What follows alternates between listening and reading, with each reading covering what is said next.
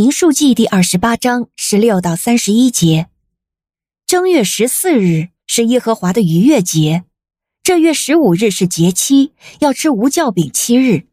第一日要有盛会，什么劳碌的工都不可做，只要献火祭给耶和华做燔祭，就是两头公牛犊、一只公绵羊和七只一岁的公羊羔，都要完全没有残疾的。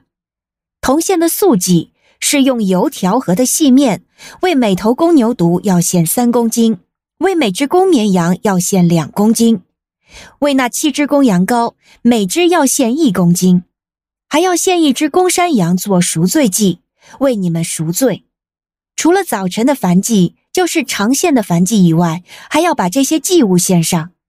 一连七日，每日都要献上这样的祭物，给耶和华做馨香火祭的食物，是在长线的燔祭和同线的奠祭以外的。第七日，你们要有盛会，什么劳碌的工都不可做。在初熟日，即七七节那一天。你们把新素祭献给耶和华的时候，要有盛会，什么劳碌的工都不可做。只要把燔祭作为馨香的祭献给耶和华，就是两头公牛犊、一只公绵羊、七只一岁的公羊羔。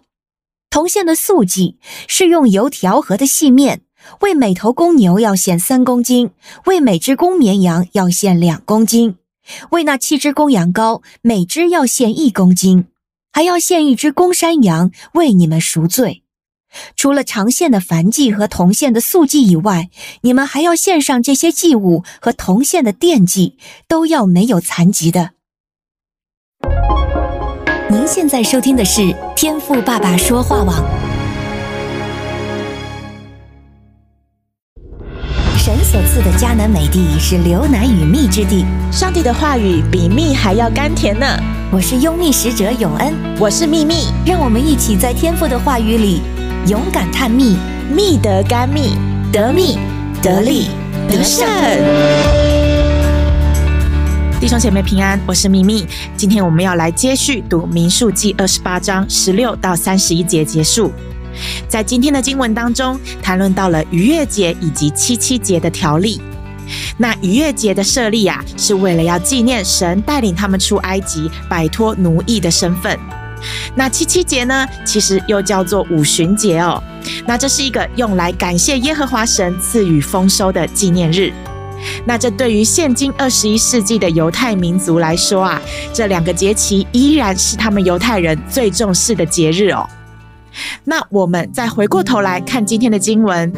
在当时即将要出旷野的时期，神晓谕了摩西，颁布献祭的律法条例，借以让以色列百姓纪念神对他们那不改变的应许。那个应许啊，就是要带领他们出埃及，进入到应许之地，并且他们也要继续的见证神丰盛的祝福哦。那虽然在当时被神所带领出埃及的那群百姓，大多都死在了旷野。然而，他们的子民啊，因着顺服神，却蒙受神的保守，生命得以延续。那他们借由献祭呢，这群百姓得以见证神所说的应许。